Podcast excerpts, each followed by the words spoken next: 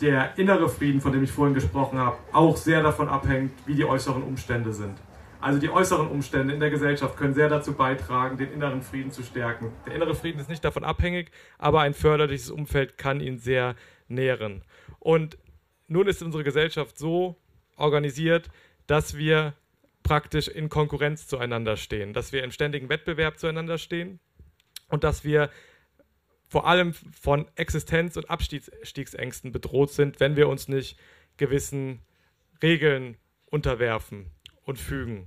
Und diese Problematik können wir lösen, indem wir eine Grundversorgung mit materiellen Gütern garantieren. Und das ist ein Ziel von menschliche Welt, ein direktes Politikziel. Und was bedeutet, was sind überhaupt Grundbedürfnisse, materielle Grundbedürfnisse? Da gibt es unserer Ansicht nach fünf Kernbedürfnisse, die für die physische Existenz, für das physische Wohlbefinden absolut notwendig sind.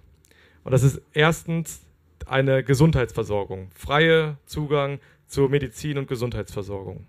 Dann Nahrung, Kleidung, Behausung und Bildung. Diese fünf Güterkategorien sollten unserer Meinung nach jedem garantiert werden.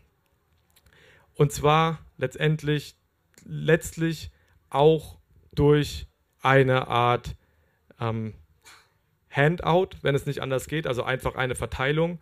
Aber wir sind der Meinung, dass ein weiterer wesentlicher Bestandteil dieser Grund Grundversorgung sein muss, sicherzustellen, dass die Grundversorgung überhaupt gewährleistet werden kann, dass überhaupt genug Güter vorhanden sind.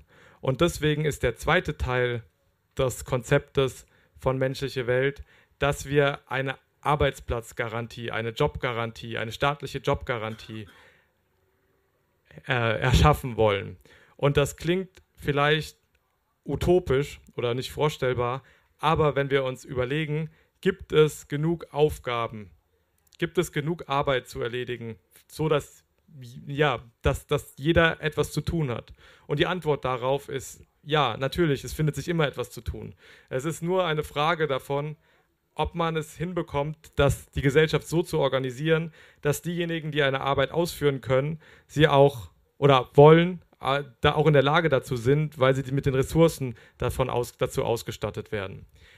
Also, kurz gesagt, die eine Seite der Grundversorgung ist eine ähm, garantierte Grundversorgung, aber die andere Seite ist eine Arbeitsplatzgarantie, sodass man sich seine Grundversorgung selber erarbeiten kann, allerdings ohne Zwang, sondern eine Garantie, dass man eine Arbeit nachgehen kann, die einem entspricht, die den eigenen Talenten und den eigenen Wünschen und den eigenen Umständen entspricht und ähm, ja, diesen gerecht wird, sodass man sein ganzes Potenzial auch wirklich entfalten kann. Denn das ist es, worum es menschliche Welt letztendlich geht.